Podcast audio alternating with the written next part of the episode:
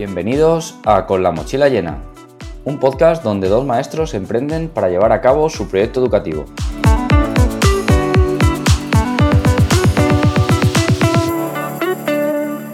En el episodio de hoy hablaremos de cómo surgió la idea. Estamos un día más aquí, Sergio. Buenas, Sergio. Buenos días, Carlos. Y bueno, yo en este caso, Carlos. Y hoy vamos a tratar de, cómo surgió eh, este proyecto, esta idea. En primer lugar, para empezar, eh, nace de, una inquietud. De, yo siempre he tenido las ganas y esa inquietud por emprender. Desde hace, no sé, 7, 8 años intenté montar proyectos con, con un grupo de amigos que tenemos. Desde aquí los saludo a todos. Pero éramos siete y, y eso era imposible. Cada día teníamos una, idea, teníamos una idea más loca y bueno, intentamos hacer relojes, bañadores impermeables, camisetas con los logotipos intercambiables y bueno, ponerse de acuerdo siete personas era imposible. Total que dejamos esos proyectos, no, no, quisimos, no quisimos llevarlos a cabo. Pero poco a poco comenzamos la universidad, comencé la universidad con Sergio, empezamos a, empecé a meterme en, este, en, el sector de la educación, que al final es lo que más me apasiona a mí. Y creo que a Sergio eh, también, ¿no, Sergio? Sí, a mí lo que es la docencia me encanta. Creo que el poder trabajar en un sitio donde puedas crear tu propia familia con los niños, crear tu propio entorno, creo que al final es muy importante y sobre todo muy satisfactorio, ¿no? Cuando tienes un mal día, tanto cuando tienes buenos, sobre todo, pero sobre todo cuando tienes malos, el ir a trabajar y tener a tus niños, como lo di, como digo yo, final esos días te los alegran ellos y te los cambian ellos. Pues, bueno, yo pienso un poco como Sergio.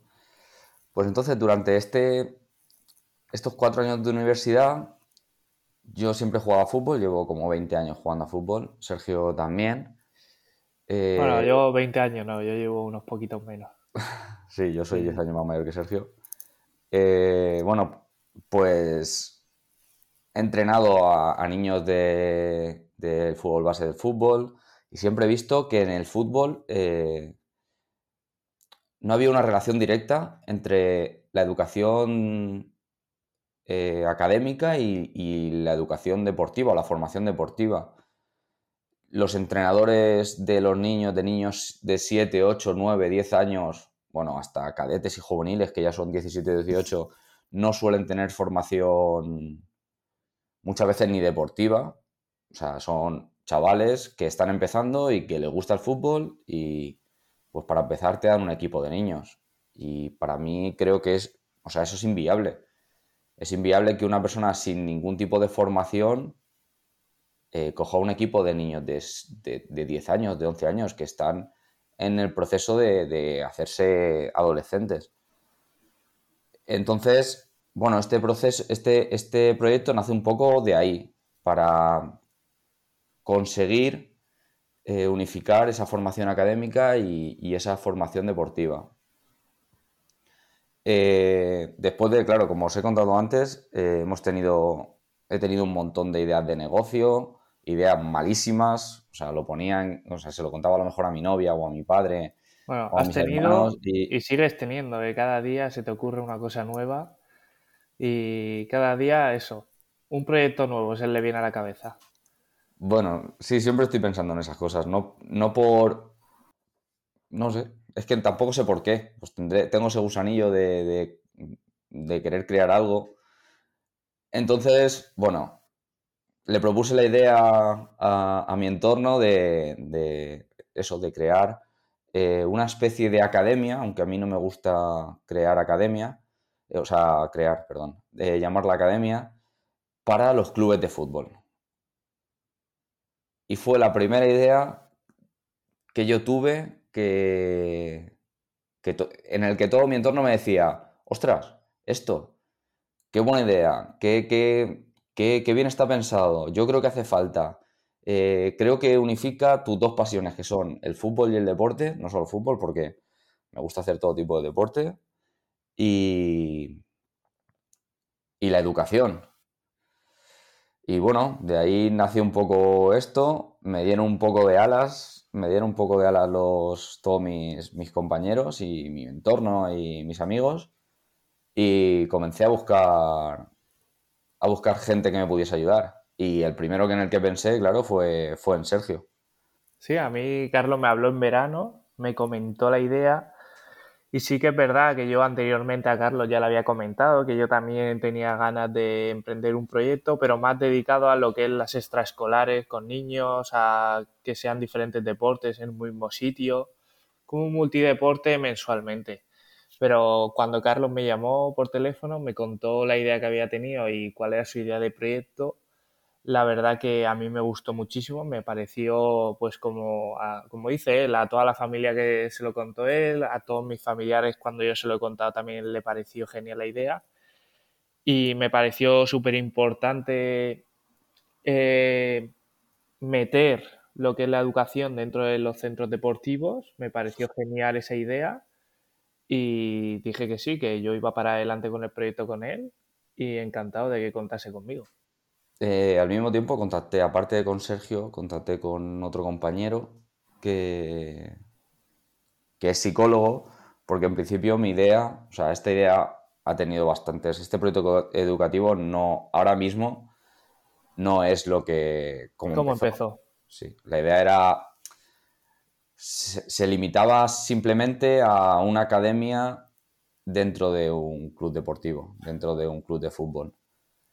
Eh, me puse en contacto con un compañero de, un equipo de fútbol donde yo jugaba, que, era psicólogo, porque sí que desde un principio tenía claro que había que unificar eh, el bienestar de, los nanos, el bienestar, la salud mental, la formación educativa y la formación deportiva. Entonces, entre los, entre los tres veníamos un poco a, cubrir todas esas facetas. Eh, Sergio y yo en la formación educativa y Javi, en este caso, en aquel momento era Javi, venía, venía a complementar la formación, eh, bueno, la formación, la, el bienestar psicológico, el apoyo emocional. Que al final mucha gente no se da cuenta o no lo quiere ver así, pero el apoyo emocional en los niños y más a esas edades tan tempranas es súper importante y luego cuando llegan a un momento en el que tienen que dar el paso de a senior o a categorías más altas, más importantes para ellos, donde se les exige más, eh, lo que es tener un apoyo emocional o alguien que te ayuda a gestionar las emociones, es muy importante. Sí, sobre todo cada vez veo más importante que, el, que por nuestra experiencia en los coles, que los niños desde, desde bien pequeños aprendan a identificar sus emociones. Creo que si los niños y las niñas saben qué les está pasando en cada momento, es mucho más fácil que aprendan a gestionarlas, que, la, que su frustración al final, eh, bueno, su frustración, hablo de frustración porque es la emoción que creo que más te impide avanzar, más te bloquea, puede ser el miedo, pero que sepan desde muy pequeñitos qué les pasa en cada momento y cómo gestionar esa emoción para que no les paralice, para que no les bloquee, para que no les lleve a actitudes eh, disruptivas o, eso, a malos comportamientos. Creo que eso es esencial. Al final es como un médico normal. Al final un niño sabe que cuando le duele la barriga se lo dice a su madre o a su padre, van al médico, le dan un medicamento y se lo toma. Pues que aprendan a detectar el tengo miedo por hacer esto, tengo ansiedad, eh, tengo este problema, que sepan detectarlo y poder solucionarlo a tiempo. Claro, y esto en el, eh, ya no solo en la educación, sino en el deporte es indispensable. O sea, dentro de, de un partido de fútbol puedes estar muy arriba y a los cinco minutos estás muy abajo. Y saber gestionar esas emociones es lo que hace, es lo que te da la diferencia entre muchos otros jugadores. Saber tener calma en los momentos donde te están saliendo las cosas muy, muy bien o muy, muy mal. Entonces nuestra idea nace un poco o mi idea, nace un poco para que, para que los niños eh, tengan una buena formación psicológica, académica y deportiva en los clubes, deportivos, en los clubes de fútbol. En los clubes de fútbol, al final, este proyecto educativo está destinado para clubes modestos, clubes que, en este caso yo vivo en Alicante, en San Juan, que montar esa infraestructura de psicólogo, maestro, eh, formación para sus entrenadores, formación para sus deportistas, les cuesta mucho trabajo, mucho dinero, inversión, no saber si les va a salir bien, si les va a salir mal. Entonces nosotros venimos a... Esta idea viene a complementar esa formación deportiva, que los clubes no se tengan que preocupar de otra cosa que enseñar a sus jugadores jugar a fútbol en este caso, y nosotros, colaboramos, claro, y nosotros colaboramos con ellos para dar la otra parte de la formación, tanto a sus jugadores como a sus entrenadores. Al final lo que dices tú, Carlos, son clubes modestos que al final a lo largo del año tienen dinero para eso, para pagar las fichas de los jugadores, pagar a los árbitros, pagar equipajes, camisetas, ropa, pero no pueden disponer de un capital para, pues como puede ser equipos grandes como en Madrid, y Valencia, que tienen una... Tienes como pequeñas, pequeñas residencias donde en el, mismo centro deportivo viven los jugadores, pequeñas academias donde luego pueden ir a formarse. Al final creo que eso es un valor muy importante que le vamos a dar a los clubes y creo que todos lo van a ver muy bien, tanto los clubes como todas las personas en general. Creo que toda la persona que vea que en el mismo centro deportivo, aparte de dar una formación deportiva, estamos dando formación educativa y apoyo en valores, en las emociones, creo que va a ser muy importante. Claro, ese es otro punto, otro punto que queremos potenciar con nuestro proyecto educativo.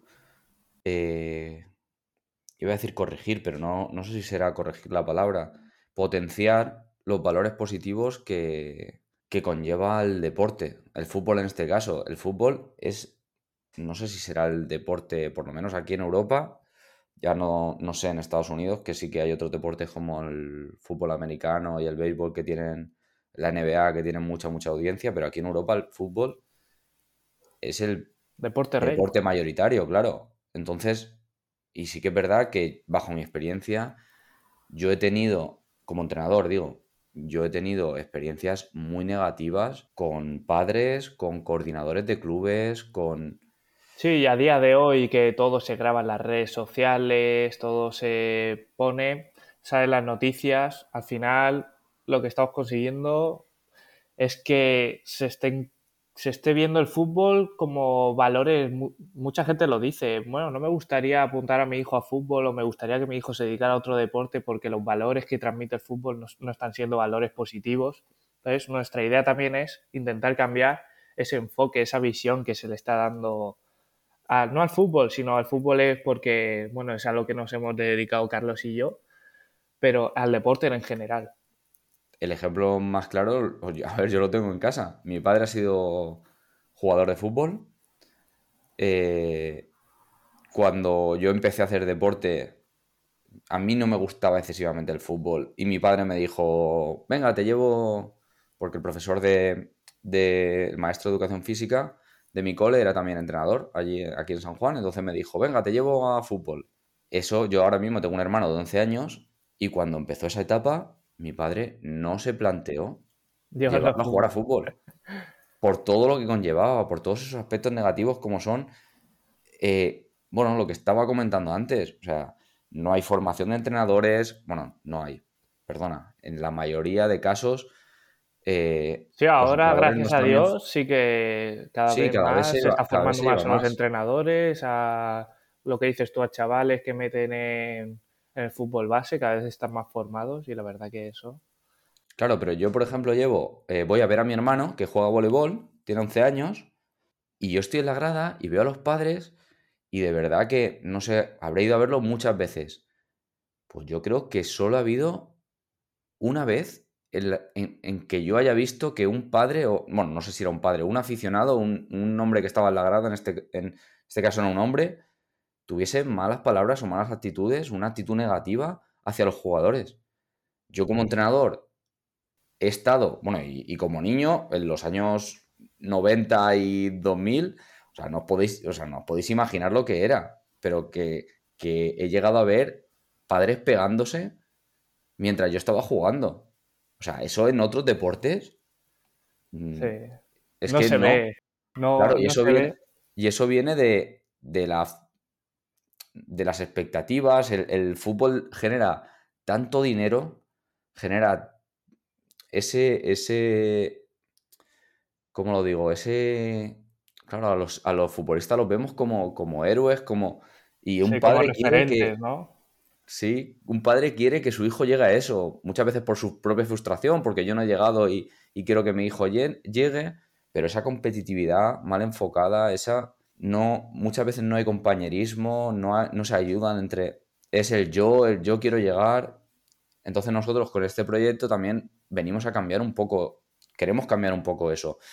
Sabemos que es increíblemente difícil pero bueno, todo al final es lo que pasa muchas veces. Yo quiero cambiar esto, yo quiero cambiar esto, vale, pero no te pones a hacerlo. En este caso, pues bueno, vamos a aportar nuestro granito de, nuestro granito de arena, nos vamos a poner a intentarlo y luego, oye, que sale mal, que no se puede hacer. Bueno, pero por intentarlo que no sea. Por nosotros no ha quedado, claro que sí. También es verdad que la mayoría de los clubes con los que estamos empezando a colaborar van un poco claro, van un poco nuestra línea. Ellos también piensan como nosotros, creen que el fútbol. Es que al final el fútbol, como mueve tanto, yo creo que es el mejor deporte para dar ejemplo, por lo menos aquí en España. Es el deporte mayoritario. Sí, al final el fútbol lo practican. Eh, tú vas a un equipo de fútbol y un equipo de fútbol puede tener 500 niños y luego vas a otro equipo digo aquí en España, no sé, por ejemplo, de baloncesto y a lo mejor no tiene 400 niños. Sí, sí. Pues nosotros creemos que eso no, no, no puede ser. O sea, el fútbol para nosotros es tan bonito y nos ha dado tanto, nos ha dado, a ver, a mí me ha dado, por ejemplo, me ha dado 15 años de mi vida que he estado viviendo fútbol. compañeros, buena vivencia. Sí, sí, son recuerdos muy bonitos. Claro, en el, o sea, cuando mejor me lo he pasado, o sea, mis mejores recuerdos de mis 10 mejores recuerdos, estoy seguro que 9 están relacionados con el fútbol. Pero seguro, seguro, 100% seguro. Y que eso se esté volviendo... Algo negativo. Negativo, tóxico muchas veces, que, que hables con los clubes y te digan, ostras, es que de los mejores momentos ha sido después de la pandemia. Que no sé, que, los, que no había gente en las gradas que los nanos. Sí, sí. Que los nanos podían disfrutar. no escuchaban a nadie de las gradas, no tenían un padre que les dirigía, ¿no? Sí, o, bueno, ya no digo padre, sino. O sea, es que no tiene por qué ser padre o madre, sino cualquier persona que. Sí, no, externa lo que es su entrenador o sus compañeros, me refiero. Eso me parece, me parece muy triste. Y creo, por mi experiencia, con mi hermano, que en otros deportes no sucede. No sucede. También lo he vivido con mi hermana en gimnasia rítmica. No había. Sí que es verdad que gimnasia rítmica es un deporte que te exige mucho a nivel personal, pero no pasaba. Pues yo no recuerdo que pasase.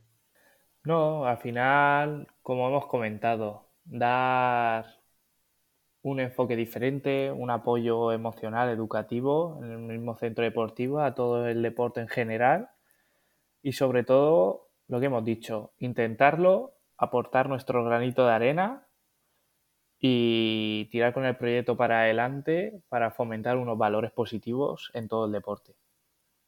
Claro, la idea, la idea que tuvimos principal fue esa, unificar formación deportiva, formación académica, eh, apoyo emocional a los jugadores y educación en valores. Dejamos aquí el episodio de hoy. Espero que, haya sido una conversación, una charla amena. Eh, podéis seguirnos en nuestras redes sociales, que dejaremos en la descripción. Cualquier comentario, sugerencia, ayuda es poca, la verdad. Estaremos siempre muy, muy agradecidos de contestaros y responderos a todos. Poca cosa más. Muchas gracias a todos. Y hasta el próximo episodio. Adiós, adiós.